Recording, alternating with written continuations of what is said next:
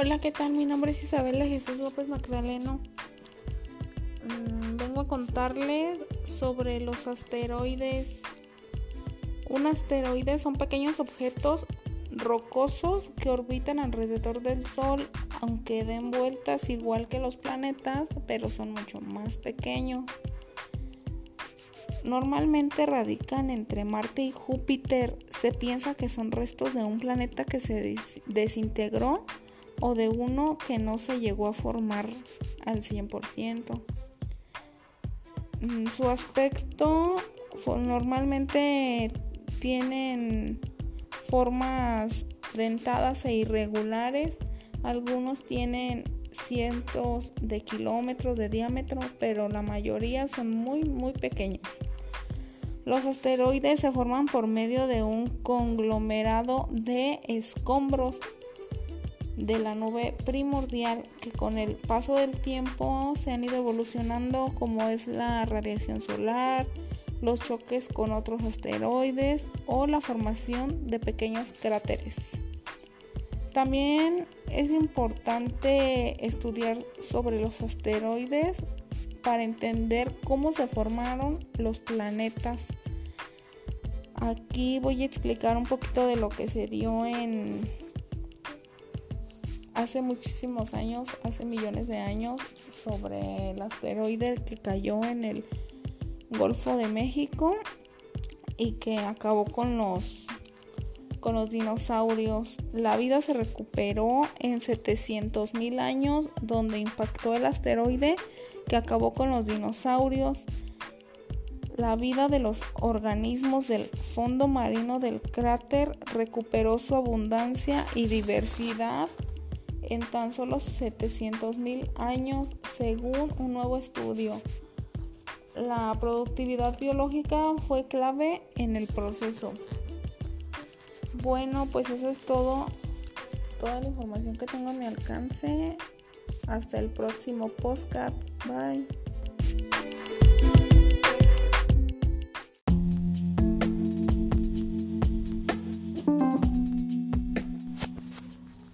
Hola, ¿qué tal? Les vengo a presentar mi podcast sobre el telescopio milimétrico. Pues bueno, aquí les dejo una pequeña información. Un telescopio es una herramienta que se utiliza para ver objetos a larga distancia o muy pequeños. El gran telescopio milimétrico Alfonso Serrano se ubica en Puebla porque su atmósfera es un telescopio de plato único y movible diseñado para observar ondas de radio con longitudes de onda entre 0.85 y 4 milímetros. Algunos de los fenómenos astronómicos observados por el gran telescopio milimétrico son campos magnéticos en el borde del agujero negro. El gran telescopio milimétrico detecta básicamente ondas, dos cosas, gas y polvo muy fríos. Estos dos elementos están relacionados con los procesos de formación de galaxia, estrella y planeta, incluso mm, de acumulación de galaxias. El gran telescopio milimétrico es un instrumento diseñado para detectar ondas electromagnéticas que miden alrededor de 50 metros de diámetro que detecta luz con longitudes de onda milimétricas entre los 0.85 y 4 milímetros. Bueno, esto es todo. Mi nombre es Isabel de Jesús López Magdaleno y nos vemos en el próximo podcast.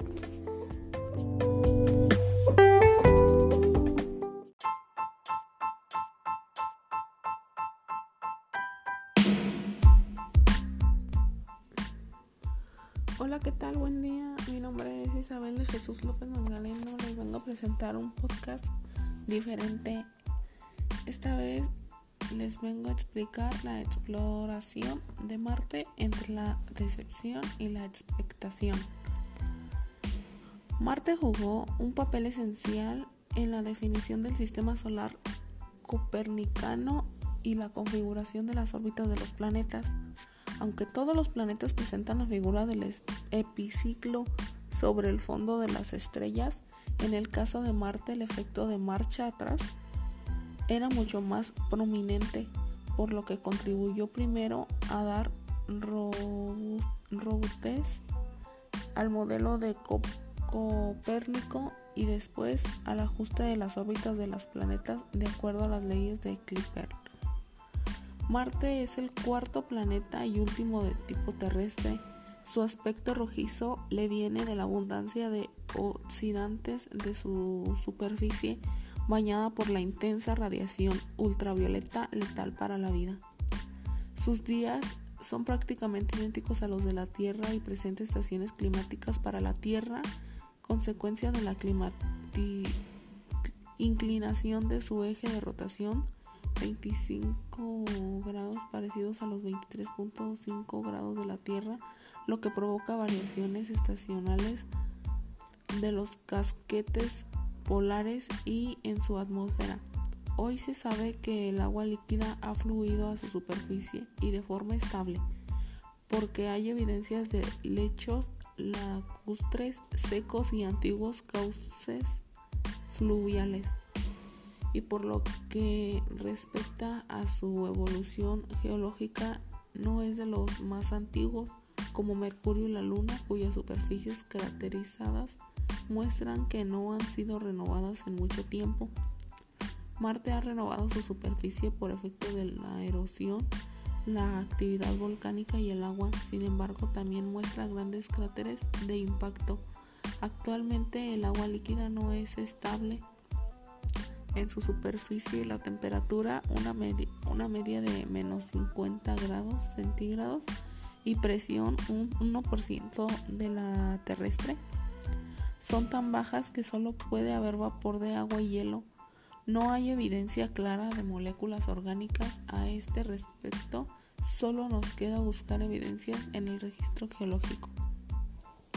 A pesar de que Marte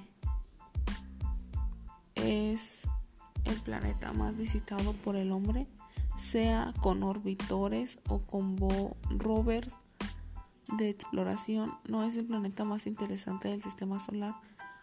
Hoy conocemos que en Titán, Saturno, existen lagos de metano líquido que Tritón, que Neptuno, es el tercer cuerpo del sistema solar más con mares más líquidos en su superficie de nitrógeno en este caso tras Titán y la Tierra o que Encélado, Saturno y Europa Júpiter esconden sorpresas bajo una corteza helada resquebrajada. Sin embargo, Marte es nuestro planeta cercano, pudo haber sido habitable y tuvo agua en su superficie y lo que trajo al estado actual, bien pudo ser un drástico cambio climático. Por ello, no es exagerado afirmar que el destino de nuestro planeta puede pasar por etapas similares a Marte o darnos respuestas acerca de la evolución de la vida. Ahí resiste el estrés de la exploración. Por otro lado, la expectación.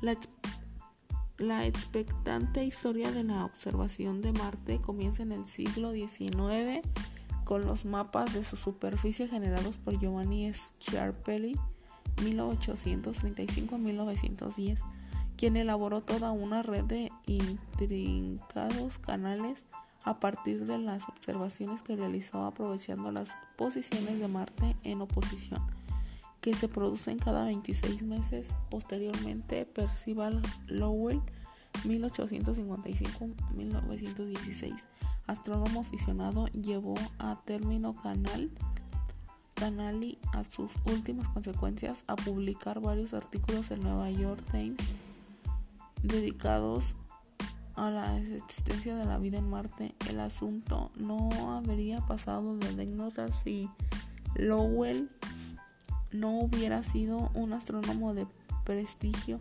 como lo justifica sus aportaciones en la teoría de la evolución de los planetas, la expansión del universo y su contribución del descubrimiento de Plutón. Por otro lado, los orígenes de la astronáutica de Estados Unidos están representados por Robert Goddard 1882 a 1945, quien consiguió lanzar 34 cohetes entre 1926 y 1941, alcanzando alturas de 2.6 kilómetros. El mérito de Goddard fue sin duda llevar adelante sus desarrollos, sin financiación o la poca que le consiguió el aviador Charles A. Lindbergh que había realizado hacía poco la historia travesía New York-París. Goddard fue ridiculizado en periódicos de prestigio como New York Times, aludiendo a su locura de, de pretender en un cohete podría algún día desplazarse por el espacio vacío. Sus avances tuvieron lugar en el uso por primera vez de combustible líquido. Este ataque al científico tan elevante que dio nombre al Goddard Space Flight Center de la NASA tuvo que ser traducido en disculpas públicas muchos años después. Las primeras misiones. La misión Mariner 4, cuya misión era la de caracterizar la atmósfera de Marte, sobrevoló el planeta en julio de 1965. Su objetivo era medir la atmósfera de Marte emitiendo una señal de radio a la Tierra por ocultación. El conocimiento de la atmósfera era crucial para evitar el conocimiento de la atmósfera era crucial para evitar sucesivas misiones que consiguieran orbitar el planeta por frenado atmosférico. Emitió la primera imagen de su superficie, un panorama desértico y caracterizado. Tan solo 11 días después de que Neil Armstrong pisara la Luna, la, la Mariner 6 llegó a Marte e inmediatamente después la Mariner 7, cuyos que el polo sur estaba formado de dióxido de carbono helado, hielo seco. También constataron que la superficie de Marte estaba bañada de intensa radiación ultravioleta. Como diría Murray, director del GPL, que rueda de prensa, el hielo seco se convirtió en el último clavo del ataúd de un Marte similar a la Tierra. Misiones Vikingo, el debate de la Tierra. Sin duda el debate científico más interesante acerca del planteamiento de la existencia de vida extraterrestre se produjo en la preparación de los experimentos a bordo de las misiones Viking. El término de exobiología ya había sido utilizado por Joshua Lederberg, Nobel en medicina para describir el estudio de la existencia de vida fuera de la Tierra y estudiar el riesgo de biocontaminación relativo a los vuelos espaciales que podrían contaminar ecosistemas de bacterias en el espacio exterior o en otros planetas. Sin embargo, fue durante la preparación de las misiones Viking cuando la astronáutica tuvo que frenar sus desarrollos a la espera de establecer una definición de la vida y su planeación a corte para planearse qué había que buscar en Marte. Hay que detectar el punto de vista del científico más entusiasta relacionado con Marte, Carl Sagan, 1934 a 1996, quien defendía olvidarse de los tópicos aplicados a organismos vivos, nacer, reproducirse y consumir energía y centrar los esfuerzos en buscar desequilibrios termodinámicos, esto es algo improbable. Su definición es acorde con el principio de astropía y existe el concepto de vida, situaciones de contexto. Un ovocélico de piedra en Marte sería, indicio de vida. Las misiones orbitales. La primera misión enviada a Marte se produjo 20 años después de las Viking, cuando en noviembre de 1996 se lanzó la MGS Mars Global Surveyor, una misión que ha proporcionado una gran cantidad de información. Uno de sus sensores era la mola Mars Orbit. Laser Artimeter que, eh, que ha sido el encargado de generar la mayoría mapa digital del terreno de la superficie mexicana, midiendo el terreno de la superficie marciana, midiendo el tiempo invertido para un haz de láser transmitido llegue a la superficie, se refleje y vuelva. Por otro lado y por último, los rovers de exploración. Resulta curiosamente pensar que hemos aprendido rover grandes cosas de Marte analizando los meteoros encontrados en la Tierra que proceden de Marte. En la actualidad existen 12 rocas catalogadas como marcianas. Una de ellas encontradas en la Antártida en 1984 permitió el análisis de sustancias carbonáceas que solo se forman en presencia de agua. Sus resultados publicados en el número de la revista Science bajo el título Búsqueda de vida antigua en Marte, posible vestigio de actividad biogénica en el meteorito marciano ALH.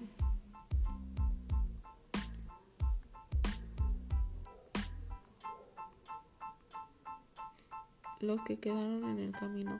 Entre todas las misiones que fueron y están siendo un éxito, hubo otras que fracasaron y algunas de ellas llevaban encomendadas misiones estratégicas insustituibles.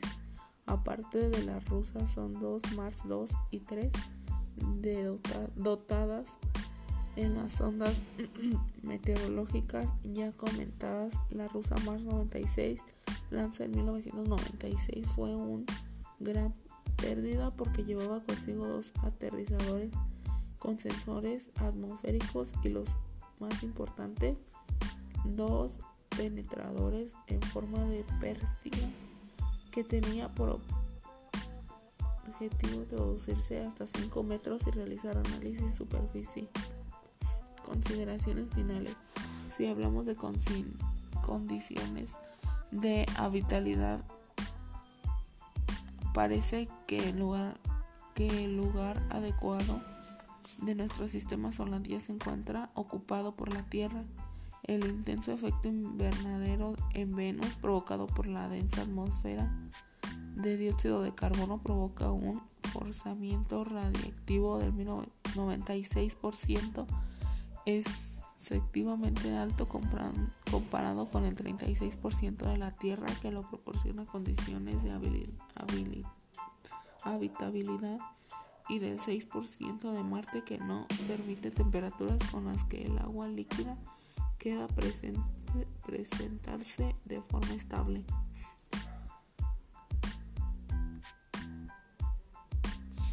Bueno, esto fue todo de mi parte. Espero que les haya servido de algo esta información. Nos vemos en el próximo podcast.